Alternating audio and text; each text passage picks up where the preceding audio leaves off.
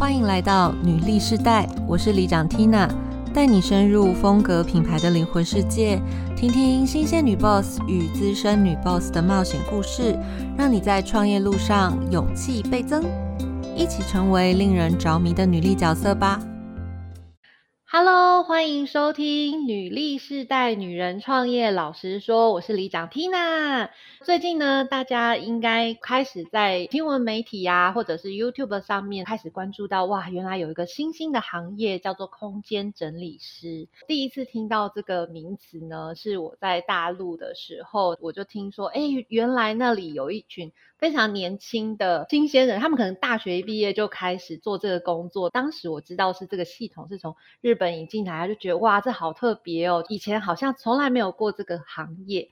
那后来我就发现，在很多居家清洁的公司也开始纳入了空间整理师这个服务项目，内心就有点好奇，因为其实我自己还没有真实的体验过空间整理师这服务，所以今天呢，我们很开心邀请到一位新朋友，是空间整理师 Lilian，欢迎。Hello，大家好，我是空间整理师 Lilian。今天我也很开心可以邀请到 Lilian。前两个月才认识 Lilian，跟她互动的这两个月的时间里面啊，我发现她的生活经历非常的特别。对我来说啦，她算是第三次人生的职涯转弯，然后选择了空间整理师这个工作。所以呢，今天我就想要针对这个部分，可以跟 Lilian 多聊一些。那首先，我想要请 Lilian 先跟大家简单介绍一下，到底什么是空间整理师，以及你的团队擅长哪一些。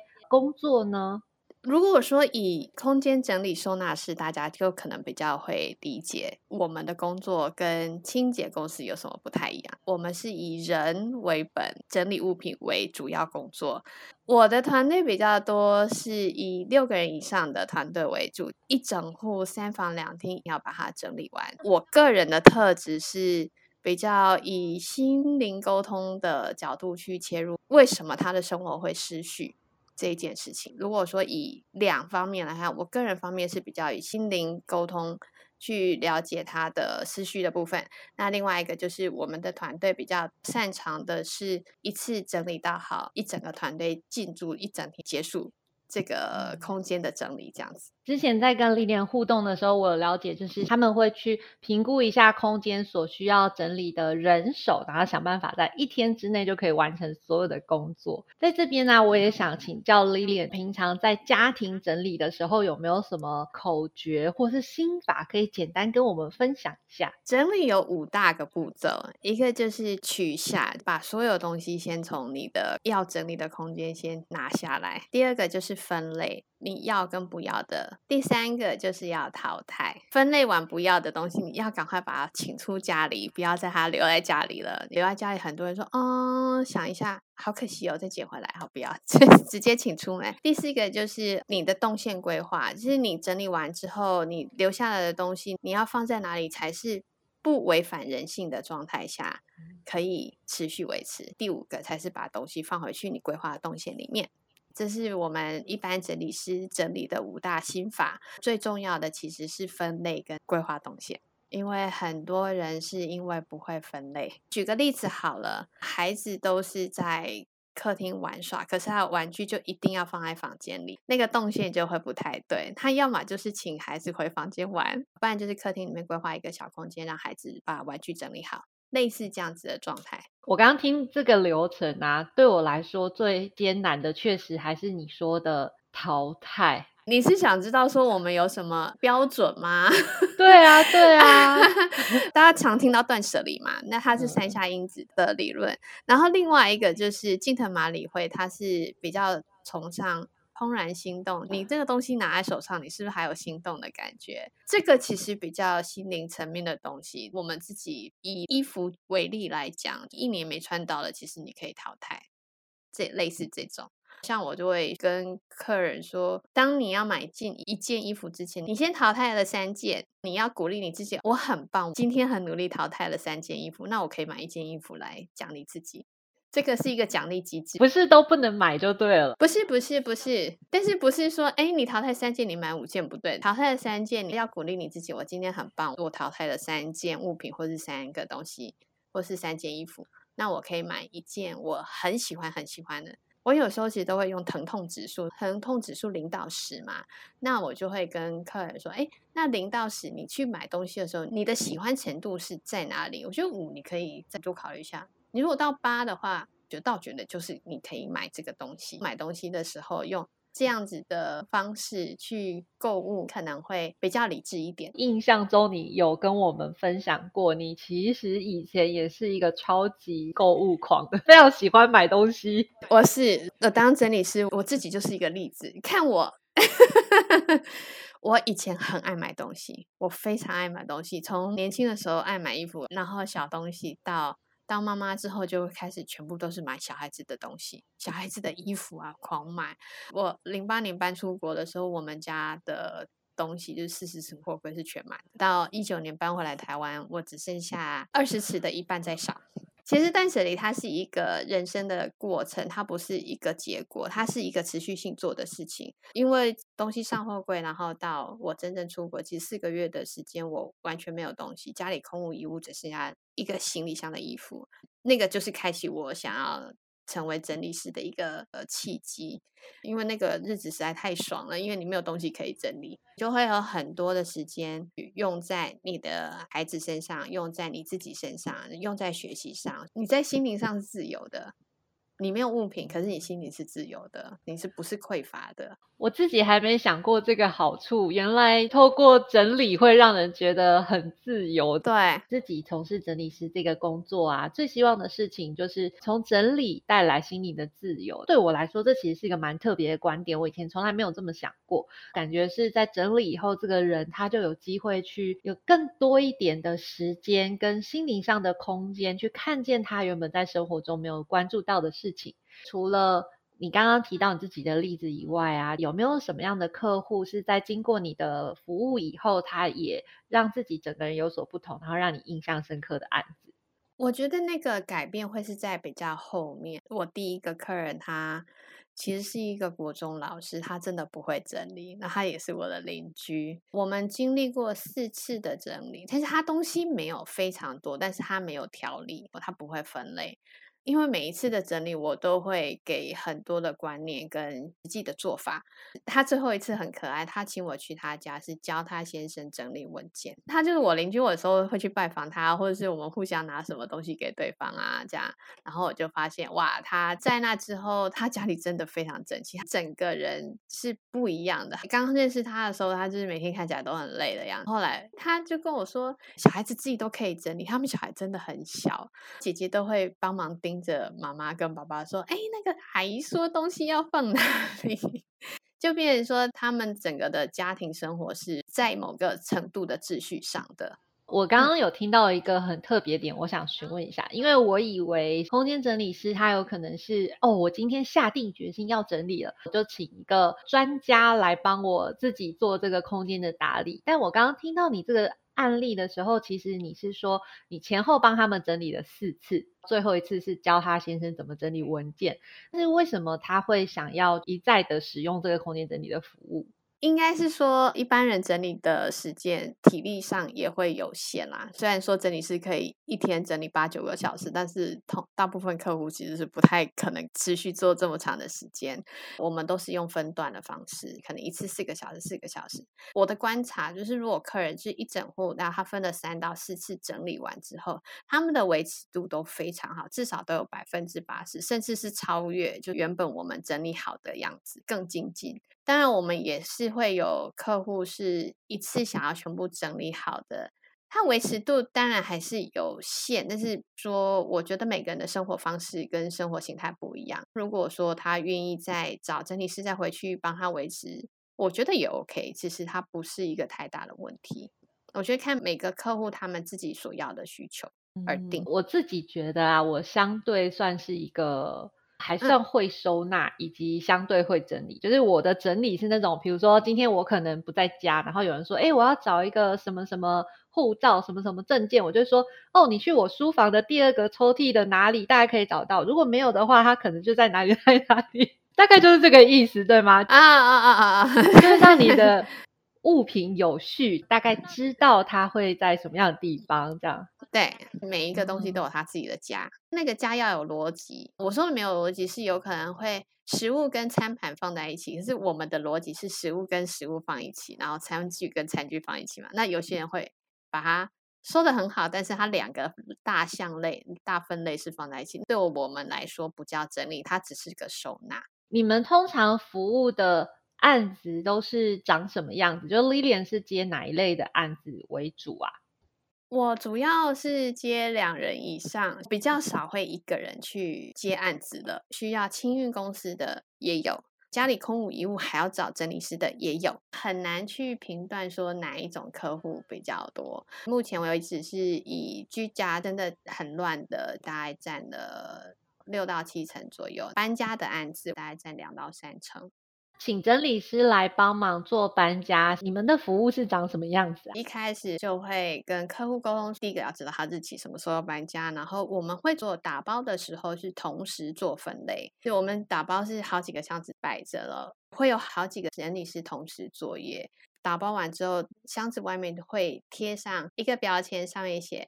这个是哪个房间谁的东西，哪一类的东西？那我们会找搬运公司来协助我们做搬运这个动作。那到新家的时候，搬运的师傅他们看到箱子上面的标签，他们就很清楚这个东西是要到哪里去。各自归位之后，我们整理师就会再去把箱子打开，物品全部都摆放好。原则上搬家的案子，那我们就是协助客人二十四小时之内迅速恢复他的生活秩序，这样子。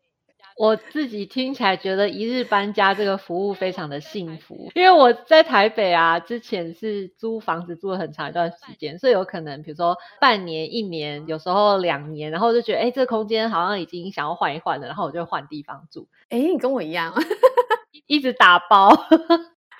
我年轻的时候，年轻的时候，好了，对了，年轻的时候我也超爱搬家，所以我这辈子搬了十几次家吧，十几二十，就是国内外搬来搬去，包括我在卡达的时候也搬了两次，所以我们超爱搬家的。因为台湾的房东不太愿意让你漆油漆啊什么之类的，住一住觉得不舒服，然后我们再换一个房子好了，或者换一个环境这样子。后来在卡达的时候，换到最后的那一户，那个房子让我住了。八九年是我这辈子住最久的房子，那因为房东可以让我随心所欲，所以 每两三年就换一次装潢啊，油漆颜色这样。听起来你是一个很需要生活新鲜感的人，是，所以啊，当整理师刚好，因为我每次工作的环境都不一样。刚刚 Lilian 也有提到，你才刚从卡达回到台湾，那在中东。十多年时间，我觉得是大部分台湾人很少有的经验。再回到台湾，重新选择整理师这个工作，我觉得非常的特别。那不知道说，在这个过程里面，后来是怎么决定要做整理师，把它当做你的职业？零八年我搬出国，那个是一个起点。后来一直在做断舍离，其实那时候我在做断舍离，还没有断舍离这个词。我觉得在那个整理的过程，我都一直在理清我自己的思绪跟我自己的人生。我最后发现，我自己喜欢立即性的成就感，因为我知道这个空间多久之后会变成什么样子。然后我就觉得，哇，我好棒，就是那种喜欢自我鼓励的那种。那时候我是全职家庭主妇，其实当全职家庭主妇。我想很多人都会有一样的感觉，就是好像我们没有产能，也没有 KPI 什么之类的。那我就会从这些我的家庭事务里面或者家务里面寻求一个成就感。其实，在回卡达前三个月，我在欧洲流浪的时候，我跟我先生两个在欧洲看孩子的时候，我就刚好看到台湾有整理师这个课程。我们一九年的八月就决定先回来台湾一阵子。我还没回来，我就报名了，就想说把自己累积十多年的家庭主妇技能可以用在事业上，其实也是一件蛮有趣的事。这样真的，我从来没有想过家庭主妇也可以是一个很专业的技能。但你这样讲讲是对的。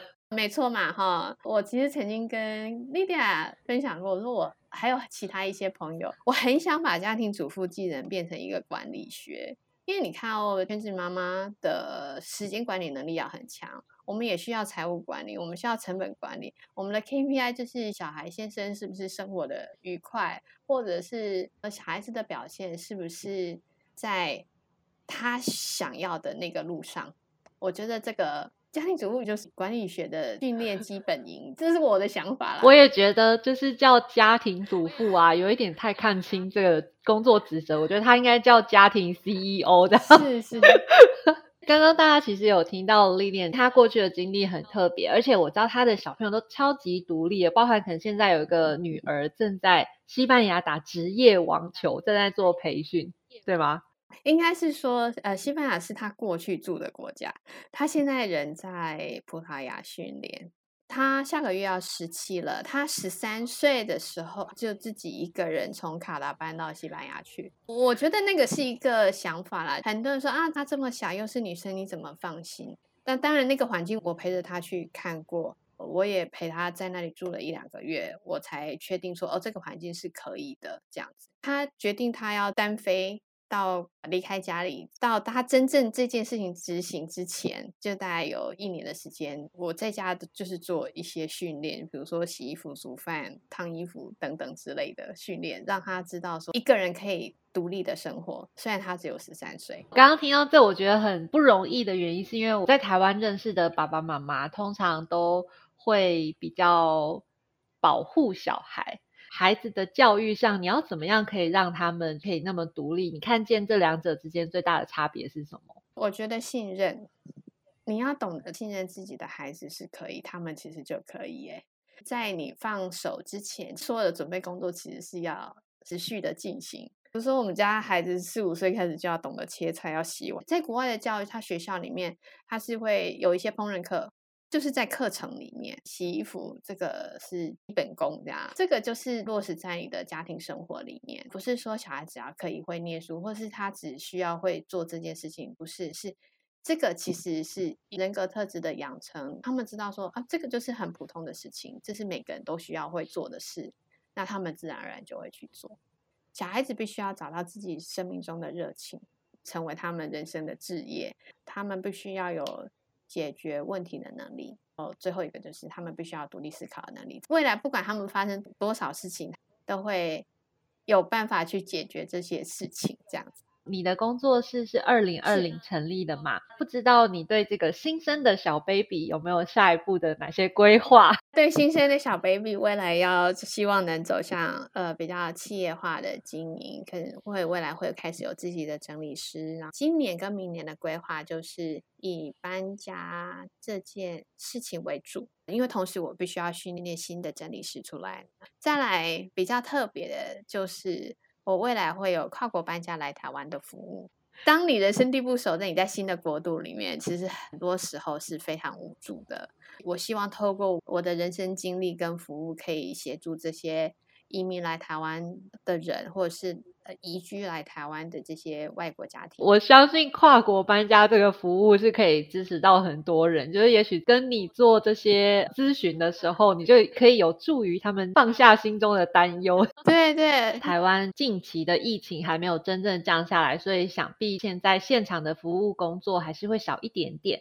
所以我有看见你们有一个线上陪伴整理的课程，你要不要口头工商一下？线上陪伴整理的课程，它其实是两个小时的陪伴整理。在陪伴整理的过程，其实就是透过视讯，我会一个步骤一个步骤跟客户说：“哎，你这个东西第一开始要全部东西都拿出来，然后分类，就是那五大步骤，然后淘汰、动线规划，然后再是放回去。依这五个步骤在线上指导。”客户做他们自己空间的整理，最后我还会出一份报告，告诉他接下来还没有整理，那你可以按照你专属的报告，逐一的去把你的空间完成。听起来非常的超值，光报告我就要做很久。一份报告要思考很久，因为你要记住客人的空间，然后，嗯，你还有什么东西比较多？呃，其实我就一边整理，其实我就在一边写笔记，然后最后再整理成报告给他讲，那再给他一些建议，会有一些整理小物推荐。因为很多人说啊，我不知道我要买什么，其实我发现很多人不晓得怎么去添购适当的收纳品，适合自己的。那我就会把这个也放在报告里面，说，哎，你可以到哪里去找什么这样子。谢谢 Lilian 今天跟我们分享，那我们也祝福 Lilian 在空间整理的事业能够蒸蒸日上，陪伴更多客户透过整理找到心灵的自由。如果你喜欢这期节目呢，欢迎你追踪订阅我们的频道，也不要忘记追踪空间整理师 Lilian，看看她更多的分享。那如果喜欢我们的节目，请给我们五星好评，你的鼓励就是我们的最大动力。也请推荐给你身边的好朋友，与我们一起在空中相会，分享女性在创业路路上所经历的酸甜苦辣，让你搞懂比努力更重要的真能力，一起梦想变现。记得追踪订阅我们哦，拜拜，谢谢，拜拜。